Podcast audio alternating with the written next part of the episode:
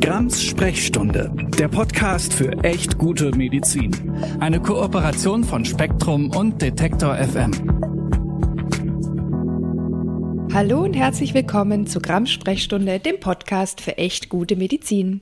Ich bin die Nathalie Grams-Noppmann, Ärztin, Autorin und hier auf der Suche nach echt guter Medizin, auch echt guter Medizin für die Seele. Und dazu habt ihr mir zuletzt mehrere Anfragen geschickt. Ihr habt gesagt oder gefragt, ob ich mal drüber sprechen kann, dass es ja im Moment eine große Therapieknappheit oder Therapieplatzknappheit gibt für Psychotherapieplätze. Ihr habt gefragt, was Heilpraktiker PraktikerInnen für Psychotherapie so machen und dürfen und warum eigentlich und ob die vielleicht eine Alternative sind, wenn man jetzt keinen normalen Therapieplatz bekommen kann. Und deshalb greifen wir das Thema heute auf.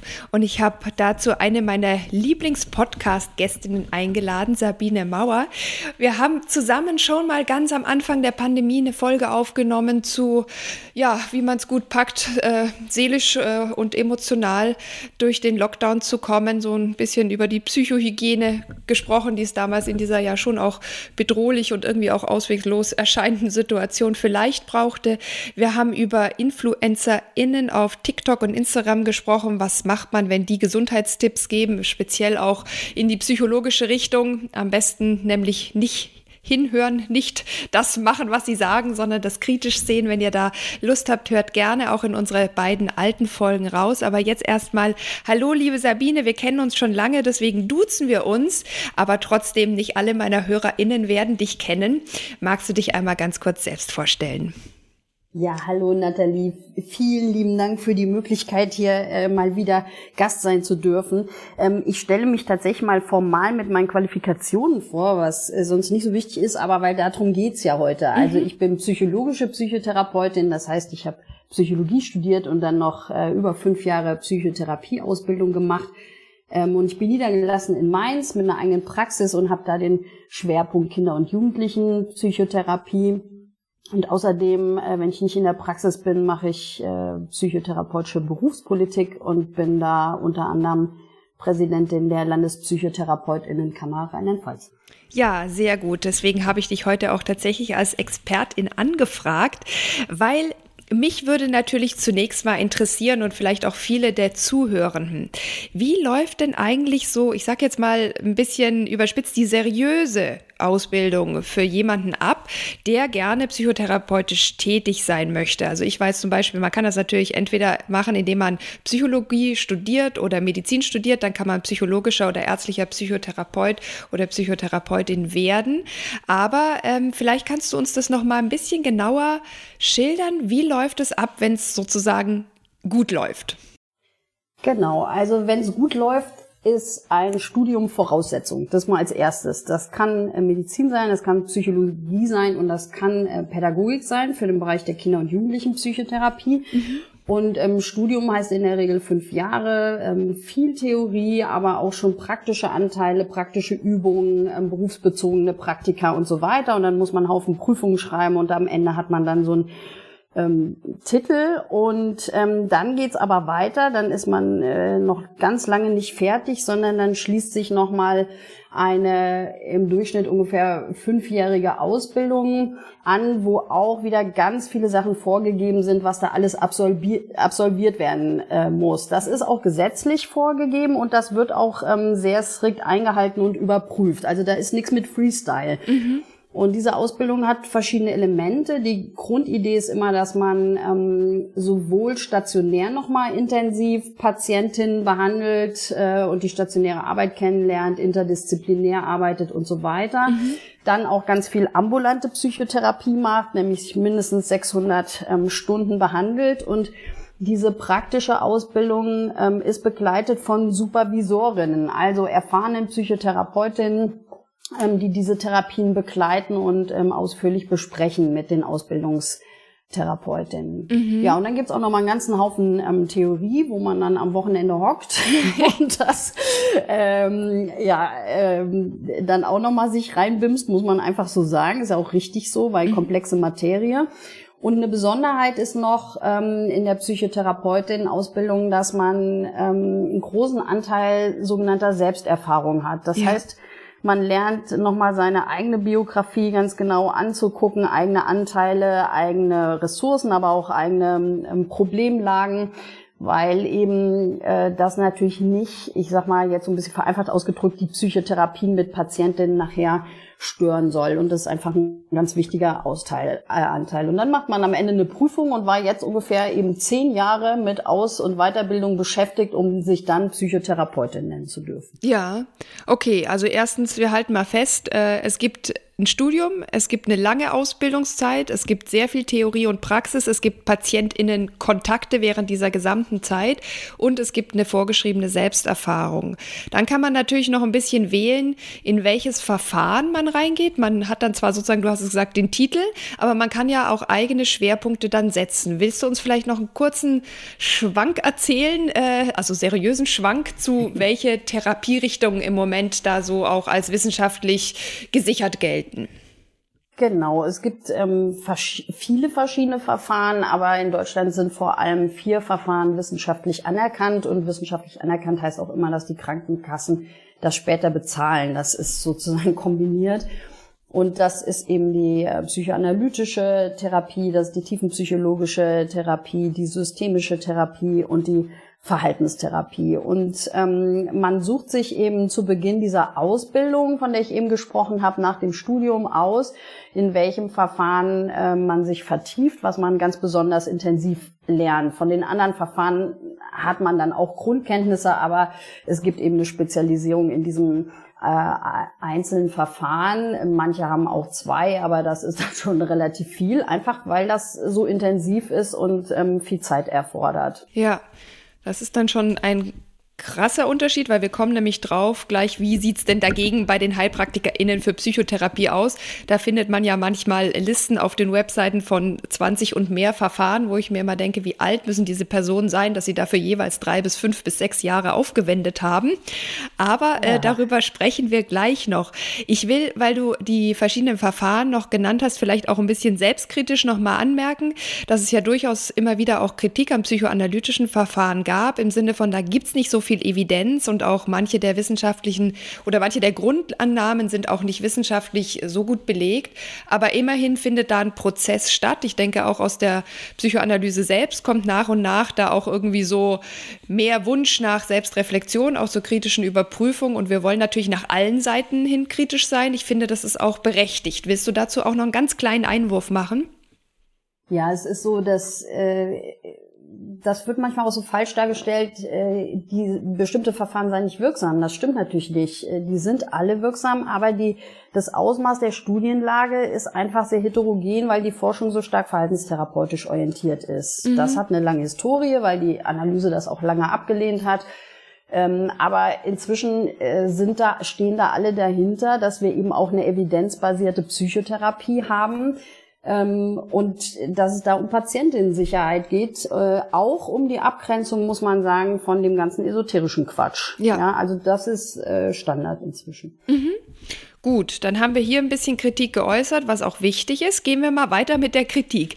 Du hast jetzt geschildert, wie es aussieht, wenn man sozusagen den seriösen Weg, äh, den auch wissenschaftlich fundierten Weg in die Psychotherapie findet, also auf der Therapeutinnenseite. Wie sieht's dagegen aus mit der Ausbildung für Heilpraktikerinnen für Psychotherapie? Gibt's die überhaupt? Fragezeichen? Nein, es, gibt, es, es, gibt einfach gar keine geregelte Ausbildung für die Heilpraktikerinnen und das ist eigentlich für alle Leute immer unvorstellbar. Meine Friseurmeisterin hatte mich letzt darauf angesprochen und sagte, ja, die Heilpraktiker haben ja auch Medizin studiert. ja, ähm, leider eben nicht, weil im Grunde, ich sag mal, alle Menschen in Deutschland, die einen Beruf haben, äh, sind ja durch ein Ausbildungssystem gelaufen. Also ja. entweder ein Ausbildungsberuf, ja, was in Deutschland ja auch sehr stark geregelt ist, äh, oder durch ein Studium und ähm, können sich im Grunde gar nicht vorstellen, dass ausgerechnet die Behandlung von Patientinnen, also im Gesundheitswesen, ja. irgendwie ähm, überhaupt nicht geregelt sein kann. Damit rechnet keiner. Und es ist eben tatsächlich so, dass keine geregelt, also Studium ist sowieso keine Voraussetzung. Ja. So, dann äh, ist auch keine geregelte Ausbildung Voraussetzung. Ähm, es gibt keine staatliche Aufsicht, was da eigentlich abläuft. Es, es äh, gibt keine verbindliche Berufsordnung die irgendwie sagt, so und so habt ihr euch zu verhalten, auch mhm. aus ethischen Gründen, ja. Ähm, Im Grunde ist das so, so Freestyle-mäßig, nur am Ende müssen sie eine, eine Prüfung machen. Das ist aber keine Approbation, sondern eine sogenannte Unbedenklichkeitsprüfung. Das heißt, die müssen nur nachweisen, dass sie Leuten nicht schaden. Aber mhm. sie müssen nicht nachweisen, was sie gelernt haben. Das ist ja der große Unterschied zu uns mit Approbation. Wir müssen nachweisen, welche Kompetenzen haben wir erworben. ja. ja. Ähm, und die Voraussetzungen sind ganz andere, ähm, nämlich die sind einfach, dass man mindestens 25 Jahre alt sein muss, man muss einen Hauptschulabschluss haben, man muss, sehr schöner Ausdruck, sittlich zuverlässig sein. Ähm, und man darf eben keine Gefahr für die Gesundheit der Patientin darstellen. Das sind die Eingangsvoraussetzungen. Ja, für die Volksgesundheit heißt es, glaube ich, im Wortlaut. Ja, und da merkt genau. man auch schon, aus man welcher... merkt von wann das, äh, ja. äh, die Durchführungsverordnung ist von 1939. Daher kommt, glaube ich, auch die sittliche Zuverlässigkeit, ja. Ja, ja, also wer sich dafür interessiert, wie das Heilpraktikerinnengesetz so entstanden ist, aus welcher Zeit es stammt, nämlich wirklich ja aus der Nazi-Zeit und was da auch sozusagen Beweggründe waren, das damals so äh, einzurichten, dass quasi nur eine Gefahrenabwehrprüfung äh, notwendig ist als Voraussetzung, der kann gerne in zwei alte Folgen auch von mir rein, reinhören, wo wir äh, einmal zusammen mit Christian habe ich dann noch das Heilpraktikerinnengesetz besprochen, wie das entstanden ist, wie die rechtliche Lage ist, aber auch, da gab es dann neulich ein neues Gutachten dazu, ob das eigentlich alles noch so ähm, in Ordnung ist, wie das damals gedacht wurde. Äh, da haben wir auch noch eine Folge zu diesem HeilpraktikerInnen äh, aufgenommen. Also wenn euch die rechtliche Lage interessiert, hört da gerne rein. Heute wollen wir eher so über die praktische äh, Seite sprechen und dann natürlich auch über die Gefahrenseite. Jetzt haben die ja zwar diese Gefahrenabwehrprüfung, aber wird Gefahr dadurch eigentlich wirklich abgewendet? Äh, meines, ja, mir, meines, mir ist das komplett ja. rätselhaft, natürlich ja. muss man ja mal sagen. Also, denn wie sieht denn so eine Prüfung aus? Das ist eine schriftliche Multiple-Choice-Prüfung und dann noch ein bisschen mündlich. Ähm, aber was die ja überhaupt nicht systematisch lernen, jetzt nicht nur, dass sie keine Theorie lernen und so, sondern sie, sie müssen ja gar nicht nachweisen, dass sie Patientinnen behandelt ja. haben. Also das, das muss man sich einfach mal vorstellen. Jemand könnte irgendwie Automechaniker, Kfz-Mechaniker sein und muss aber muss nicht ein einziges Auto dafür tatsächlich repariert haben. Mhm. Wow. Ja, und ich also würde ich weiß schon, ich wollte nicht Autos mit Patientinnen gleichsetzen, ich will nur von den Kompetenzen herkommen. Ja. Ja. Aber witzigerweise ist es ja uns beim Auto sofort ersichtlich und wir Menschen, die ungleich komplexer sind, ähm, noch dazu, wenn es in den psychischen Bereich geht. Ich meine, man muss sich auch mal vor Augen halten, dass eine Depression immer noch zu den äh, tödlichsten Erkrankungen gehört oder Erkrankungen, mit, die einen tödlichen Ausgang haben können. Äh, du kannst dazu sicherlich auch noch mehr sagen. Also es geht ja hier wirklich jetzt nicht um ein Wohlgefühl oder ach, ich entscheide mich so oder so, sondern es geht ja wirklich um, um Therapie, die etwas mit dem Lebenserhalt zu tun kann, zu tun haben kann und um psychische Gesundheit, nicht einfach nur ein bisschen, ähm, ich möchte auch mal mit irgendjemand über irgendwas reden. Ich meine, das könnte man auch mit FreundInnen tun. Äh, sag doch noch ein bisschen mehr, wo du auch die konkrete Gefahr drin siehst, wenn es so läuft, dass letztlich Laien Menschen mit psychischen Erkrankungen behandeln dürfen und das auch noch nicht mal besonders ähm, gelehrt oder kontrolliert wird. Ja, ist, das, das kommt vielleicht natürlich auch ein bisschen daher, dass ja auch in der Medizin, muss man mal kritisch anmerken, die psychischen Erkrankungen lange nicht besonders ernst genommen ja. Äh, worden sind und, und so ein bisschen abgetan worden sind. Und ähm, erstens, also du hast jetzt schon Depressionen genannt, aber wenn man sich zum Beispiel auch wirklich schwere Erkrankungen anguckt, wie, wie Psychosen, ähm, bipolare Erkrankungen, Anorexie ja. auch, ja, oder auch schwere Zwangserkrankungen, also oder auch schwere Angsterkrankungen, das sind solche Einschränkungen in der Lebensführung. Ähm, und die, ich sag mal, die harten Daten sind da auch total klein zwischen. Psychische Erkrankungen sind Nummer eins Grund für Krankschreibungen, haben auch die längste Zeit mhm. an, an äh, AU-Schreibungen, also Krankschreibungen.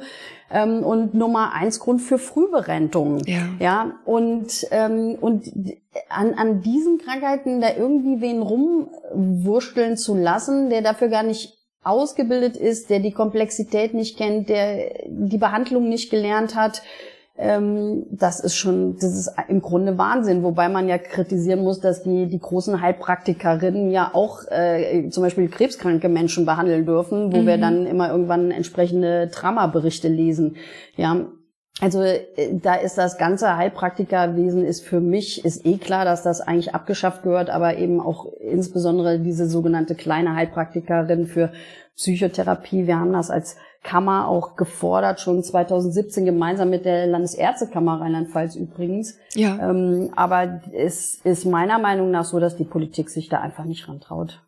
Ja. und vielleicht das Problem auch noch nicht genau sieht und erfasst. Ich wollte dich nachher auch noch was fragen, wie das dann auch ist, wenn äh, HeilpraktikerInnen sich äh, oder für Psychotherapie sich dann auch in traumatische Geschehnisse und humanitäre Katastrophen einmischen, mhm. wie die Flutkatastrophe in NRW oder die Geflüchtetenkrise jetzt aus der Ukraine, aus Syrien.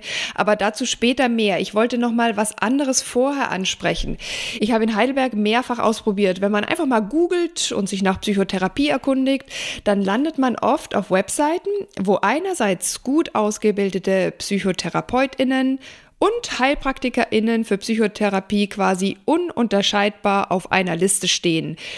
Jetzt ist ja für mich, die ich einen gewissen Background habe, das schon schwer zu erkennen. So, oh Moment, das eine ist dies, das eine ist was ganz anderes. Und der Unterschied ist ja durchaus wichtig. Wie mag es da erst PatientInnen ergehen, die diese Unterschiede nicht kennen und die ja auch nicht ersichtlich sind aus der Webseitenstruktur, aus der Namensbezeichnung. Ich glaube, Psychotherapeutin oder Psychotherapie darf sich letztlich jeder auf die Fahnen schreiben. Äh, also es ist ja irgendwie die Gefahr, wenn man auf so eine Webseite gerät, dass man es gar nicht unterscheiden kann, was ist das eine, was ist das ja. andere. Was sagst du dazu? Also Hilfesuchende haben meiner Meinung nach überhaupt keine Chance in diesem Dschungel der Begrifflichkeiten nachvollziehen zu können, wer da wie ausgebildet ist. Mhm. Also das wissen im Grunde nur die Eingeweihten, äh, die es selber durchlaufen haben. Ja, es ist so in Deutschland, dass ähm, nur der Begriff Psychotherapeut, Psychotherapeutin geschützt ist. Also das darf sich nicht jeder nennen, aber der Titel Psychotherapie ist nicht geschützt. Mhm. Das heißt, wenn jemand eine Praxis für Psychotherapie eröffnet und hat im Heilpraktikerschein, dann, dann darf der das, weil das ausreicht. Mhm. Und das ist ja also ich sag mal, als Laie, wie soll man diesen Unterschied erkennen?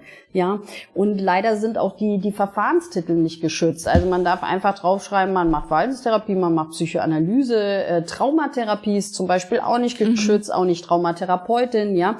Also da kann man dann quasi aufzählen, ähm, was man will. Und äh, es ist auch so, dass leider auch die, die ärztlichen und äh, psychologischen Titel, da gibt's x Stück von mhm. und das ist für einen Laien nicht, nicht überschaubar. Ja, das ist ein echtes Problem. Kann man irgendwas dagegen tun? Ähm, also es wäre natürlich mal sehr pragmatisch, äh, wenn die Heilpraktikerin abgeschafft wäre, wäre das Problem schon mal gelöst. Dann könnte man schon mal davon ausgehen, dass alle, die Psychotherapie anbieten, gut ausgebildet ja. sind ähm, und dass die dann einfach immer Psychotherapeutin heißen und dann könnte man ja äh, darunter noch ausführen, ähm, welche besonderen Qualifikationen man hat. Ja, ich äh, werbe bei uns im Berufsstand schon lange dafür, dass Psychotherapeutinnen aus diesem Grund auch eine eigene Website haben, wo mhm. sie einfach ausführen können, wie sind sie qualifiziert. Das ja. ist bei uns ja nicht vorgeschrieben. Ja, also im, im schlimmsten Fall findest du einfach gar keine weitergehende Info äh, zu Psychotherapeutin XY. Mhm. Ja. Ja, ja, oder im Gegenteil, zu den seriösen findet man oft nichts und die HeilpraktikerInnen genau, so haben dann ich. ganz ja. tolle, blumige Webseiten mit 33 verschiedenen Ausbildungen drauf. Ja. So ist es, ja. genau. Okay, also da an alle Zuhörerinnen einmal Achtung, immer genau hinschauen. Ich könnte mir aber auch vorstellen, wenn man jetzt in einer Notsituation ist. Ja, es ist ja seit einer ganzen Weile bekannt, dass Corona nicht das leichteste ist. Jetzt kommen noch andere Faktoren auf uns zu, wie der nahe Krieg und die ganze Energiekrise. Ich will gar nicht zu viel hier erwähnen, sonst fühlen wir uns alle gleich nicht mehr wohl. Aber das kann ja dazu kommen, zu einer psychischen Erkrankung oder zu einer, äh, ja, zu irgendwie der Notwendigkeit, einen Psychotherapieplatz für sich zu suchen. Und da könnte man ja jetzt sagen, ach, ist doch egal, Hauptsache ich bin erstmal irgendwo angekommen, irgendjemand kümmert sich um mich. Ich unterstelle HeilpraktikerInnen für Psychotherapie auch vollständig, dass sie das im besten, äh, im besten Sinne tun, dass sie wirklich helfen wollen, dass sie sich wirklich einbringen wollen, dass sie vielleicht auch wirklich ein Verfahren gelernt haben. Und ist doch vielleicht gut, wenn man erstmal eine Anlaufstelle hat. Würdest du sagen, ja oder nein? Ja, ich sag leider nein. Also, weil ich glaube, dass äh, wir, wir diese Sachen nicht mischen dürfen. Also das eine ist natürlich klar zu benennen, dass wir ein Versorgungsproblem haben. Wir haben einfach nicht genug Psychotherapieplätze, mhm. ja. Aber deshalb zu sagen, man gibt Quali Qualitätsstandards auf. Warum hat man den Qualitätsstandards? Nämlich zum Schutz von PatientInnen. Ja. ja. Äh, das ist ja nicht, weil ich so gerne zehn Jahre eine Ausbildung gemacht habe, die ich übrigens auch noch komplett selber zahlen musste. Das ist ja, der Spaßfaktor ist da gering. ähm, sondern weil man sagt, äh, man braucht so hohe Standards, ähm, um Patientinnen zu schützen und ihnen wirklich helfen zu können. Mhm. Ja. Und ich sag mal, wenn man jetzt mal krassere Bereiche wie die, wo es immer klarer ist, wie die Chirurgie annimmt, mhm. ne, wo man ja irgendwie intuitiv so eine Ehrfurcht hat, boah, da schneidet man an Leuten rum und das muss man echt gelernt haben. Ja. ja ähm, und da braucht man so einen OP-Saal und Geräte und so weiter. Äh, da würde man ja jetzt auch niemals auf die Idee kommen zu sagen, oh, ja gut, wir, da sind jetzt auch blöde Wartezeiten, äh, dann macht das halt mal, ja, ich weiß nicht wer. Irgendwer, der sich berufen fühlt. ja? ja? Und auch sagt, ich habe schon mal ein, ein Huhn auseinandergeschnitten ja. beim Essen oder so. Also Entschuldigung für den ein bisschen üblen Vergleich. Ja. ja. Ähm, also das geht eben nicht. Das, das sind zwei getrennte Sachen. Natürlich haben ja Hilfesuchende sowieso die, die Freiheit in Deutschland dahin zu gehen, wo sie möchten. Also mhm. das ist ja eh nicht eingeschränkt. Aber dass man jetzt äh, quasi noch offiziell sagt, na ja, wenn nicht genug Therapieplätze sind, dann versuchen Sie es doch erstmal ähm, bei einer Heilpraktikerin. Äh, das kann ich natürlich nicht tun. Also da stehe ich auch einfach null dahinter. Ja, und die Lösung wäre, dass man quasi das seriöse Angebot verbreitert, weil ich habe mehrfach gelesen, es gäbe genug ausgebildete PsychotherapeutInnen aus äh, verschiedenen Richtungen, ärztlich, genau. psychologisch, aber es gibt nicht genug äh, Möglichkeiten, sich niederzulassen. Ist das das Problem? Genau. Also es gibt nicht genug ärztlich Ausgebildete. Also die, Sorry. Die, ja, ja, alles gut. Die ähm, Medizinerinnen haben ja insgesamt ähm, große Nachwuchsprobleme. Mhm. Ähm, das ist bei uns nicht so. Und ähm, es gibt genug psychologische Psychotherapeutinnen und Kinder- und Jugendlichen Psychotherapeutinnen, ähm, aber es gibt einfach nicht genug Kassenzulassungen. Ja. ja und ähm, die, die aktuelle Bundesregierung hat das ja in ihr Koalitionsprogramm aufgenommen. Da sind überhaupt relativ viele Punkte drin zu psychischer Gesundheit erstmals.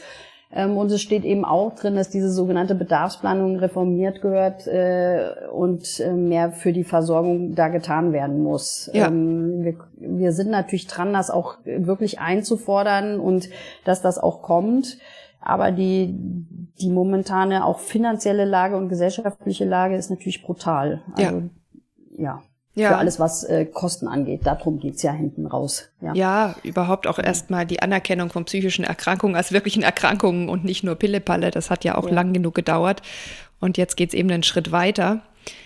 Jetzt wollte ich dich aber noch was anderes fragen. Man kann ja sagen, okay, jeder kann wählen, was er möchte jeder kann eine Webseite machen, wo er seine vermeintlichen oder wirklichen Qualifikationen draufschreibt. Das ist ja noch so ein relativ passives Angebot. Mhm. Aber wenn man jetzt mal schaut, ich habe es vorher schon angesprochen, in solche humanitäre Katastrophenzustände, wie zum Beispiel die Flutkatastrophe bei euch, wie zum Beispiel die Geflüchtetenkrise aus der Ukraine. Da gibt es ja immer wieder auch ganz offensive ähm, Statements von HeilpraktikerInnen für Psychotherapie, dass sie da reingehen und ihre Hilfe anbieten, zum Beispiel mit Traumatherapie. Und da denke ich mir immer, wow, krass, das ist nochmal ganz was anderes, ähm, weil da ja dann auch wirklich sozusagen nicht nur die eigene Kompetenz irgendwo präsentiert wird und man, man findet die vielleicht oder man findet sie auch nicht, sondern da wird ja wirklich dann auch ja, eine Offensive gestartet, das anzubieten in Situationen, wo ich mir denke, haben diese Menschen, selbst wenn sie es im besten Sinne und Gewissen tun, dafür überhaupt die Kompetenz? Und das ist eben das Problem, äh, das ich mit dir auch noch besprechen wollte. Ja, äh, das ist tatsächlich im, im Ahrtal hier bei uns in Rheinland-Pfalz nach der Flutkatastrophe ein Riesenproblem gewesen. Mhm. Also das ist nicht nur irgendwie so theoretisch so oder so ein paar, sondern ähm, da sind, ja, ich, ich sage erstmal neutral, ähm, Hilfsangebote aller Art mhm. ähm, gemacht worden. Und, äh, und es war erstmal, ich meine, die, die Menschen sind ja eh in einer totalen Notlage und dass die sowieso nicht überblicken können, wer hat da jetzt welche Qualifikation, ist ja völlig klar. Ja. Mhm.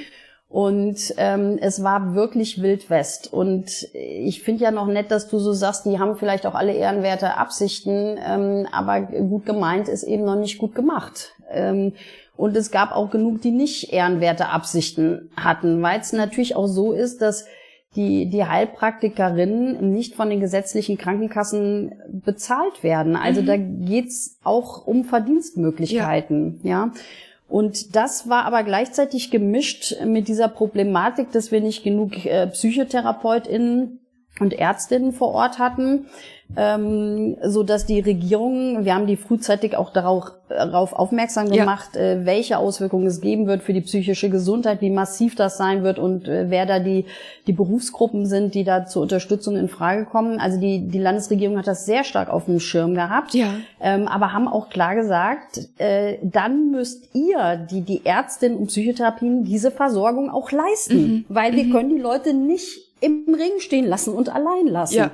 Ja, und äh, das würde jetzt zu weit führen, aber wir müssen uns, ich meine, die dürfte jetzt auch der letzte geschnallt haben, was die Klimakrise jetzt wirklich für Ausmaße annimmt ähm, und dass das nicht das letzte, die letzte Großschadenslage ähm, gewesen sein wird. Wir müssen ja. das neu aufbauen, äh, um den Menschen da viel besser zu helfen, auch was die psychische Gesundheit angeht. Und, und da müssen wir das mit ins Auge nehmen. Welche Qualifikation ist da natürlich erforderlich? Ja. Ja. ja. Ja, und das wäre dann eigentlich auch schon meine letzte Frage an dich. Was wäre denn jetzt dein Tipp für all jene Menschen, äh, die hier zuhören, die aber vielleicht auch durch die Pandemie belastet sind oder durch all die Sachen, die du auch erwähnt hast, ne? den Krieg, die drohende Energiekrise, die Klimakatastrophe. Es gibt ja echt im Moment viele Ursachen, dass man in Nöte geraten kann, äh, von persönlichen Schwierigkeiten nochmal ganz abgesehen. Und natürlich kann man dann auch einfach von allen äußeren Umständen unabhängig einfach eine psychische Erkrankung haben oder entwickeln. Was wäre dein Rat, gerade vor dem Hintergrund von dem, was wir jetzt besprochen haben? Ich fasse vielleicht noch mal ganz kurz zusammen. Wir haben auf der einen Seite gut ausgebildete ExpertInnen, die mindestens zehn Jahre, und das ist ja wirklich die Mindestzeit, eine Ausbildung äh, genossen haben, die darin supervidiert sind, die eine Selbsterfahrung gemacht haben, hoffentlich auch selbst reflektiert sind. Auf der anderen Seite haben wir einfach Laien, die keine medizinischen äh, großen Grundkenntnisse haben haben oder vorweisen müssen, bis auf die Gefahrenabwehrprüfung. Das ist eine Prüfung, für die noch nicht mal vorgeschrieben ist, dass man vorher PatientInnenkontakt hat. Und die Therapieverfahren sind nicht geschützt. Das heißt, man kann die sich zwar draufschreiben, aber das heißt noch lange nicht, dass man das gut gelernt hat in diesem anderen Bereich. Okay, ich habe es vielleicht ein bisschen zugespitzt und polarisiert, aber was wäre dein Rat? Du hast nicht zugespitzt, sondern es ist ja so, also da, ähm, ja, ich, also ich, ich könnte ja jetzt irgendwie so ermutigende Sprüche machen und so, ja.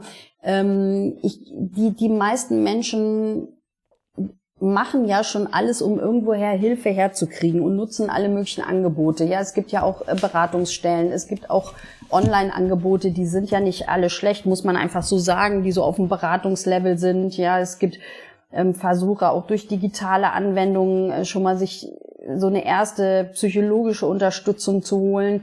Ähm, aber wir haben einfach hinten raus, was sowohl die Versorgung im psychiatrischen Bereich als auch die im psychotherapeutischen Bereich haben wir einfach ein Versorgungsproblem. Mhm. Und ich lese einfach auf, oft auf Twitter, dass, dass viele Menschen überhaupt nicht mehr probieren, Therapieplatz zu kriegen, ja. weil sie so konsterniert sind, weil sie sagen, ich, ich habe das am Anfang mal versucht und ich komme da sowieso nirgends durch und die haben gar keine Warteliste mehr. Ähm, und ich, ich weiß, dass das jetzt gerade keinem hilft, aber mir ist so wichtig, auch dieser Appell nochmal an die Politik, da müssen Dinge geändert werden, ja. weil es sonst auf dem Rücken dieser Menschen ausgetragen wird. Und ähm, leider ist es ja auch so, dass psychische Erkrankungen äh, nicht die Angewohnheit haben, einfach sich äh, in Luft aufzulösen alle, sondern wir sehen dann Chronifizierungen ähm, und wir sehen erhebliche soziale Folgeprobleme. Ja. Ja, und deshalb äh, muss die Politik da nachbessern. Ja, aber bis die Politik nachgebessert hat, ist es ja vielleicht, das kann ja in der Regel ähm, dauern, gerade bei der Vielzahl an anderen Problemen, ja. die zu bewältigen sind. Ähm, bis es also soweit ist, wäre es sicherlich auch gut für jeden und jede einzelne von euch, dass ihr darauf aufmerksam macht. Natürlich erstmal euch selbst, aber dann vielleicht auch andere Menschen, die gerade auf der Suche sind, die das vielleicht noch nicht wissen. Dafür könnt ihr natürlich auch sehr gerne diesen Podcast ähm, dann teilen und was uns, glaube ich, auch wichtig ist, dass dann, wenn man dann sagt, du, ich sehe das da in gewisser Weise kritisch, dass dann nicht Menschen angegriffen werden, weil ich bin wirklich der Überzeugung, dass die allermeisten Menschen das mit den besten Überzeugungen tun, was immer sie tun. Aber dass die Methode und die Ausbildung oder auch die fehlende Ausbildung natürlich durchaus sehr kritisch gesehen und auch angesprochen werden darf. Und da, finde ich, können wir alle dafür sorgen, dass da noch mehr Bewusstsein für entsteht. Weil, wie gesagt, wenn man ins Internet schaut, ist es ein einziger Kladderadatsch, wo man gar nichts voneinander unterscheiden kann. Schon gar nicht, was ist seriös und was ist es nicht. Und vielleicht hat euch da dieses Gespräch ein bisschen geholfen, für Klarheit zu sorgen und diese auch weiter weiterzutragen, weil das ist wirklich mir selbst auch ein Anliegen, weil ich habe genauso wie du, Sabine, so Sachen gehört wie, ja, aber HeilpraktikerInnen, die, die sind doch kleine Ärzte quasi. Und ähm, also meine Heilpraktikerin, die hat aber eine gute Ausbildung. Und äh, das mag vielleicht die Ausnahme von der Regel sein, aber die Unterschiede sind wirklich so frappant, das muss irgendwie noch mehr bei uns allen ankommen, oder? Ich stimme dir in allem zu. Sehr schön. Ach Mensch, das ist doch mal ein schönes Podcast-Ende. Ja, sehr gut. Liebe Sabine, dann danke ich dir ganz herzlich, dass du auch bei dieser Folge wieder dabei warst. Und wir hören uns hier alle wieder in zwei Wochen bei Grams Sprechstunde, dem Podcast für echt gute Medizin. Tschüss. Tschüss und danke. Grams Sprechstunde, der Podcast für echt gute Medizin. Eine Kooperation von Spektrum und Detektor FM.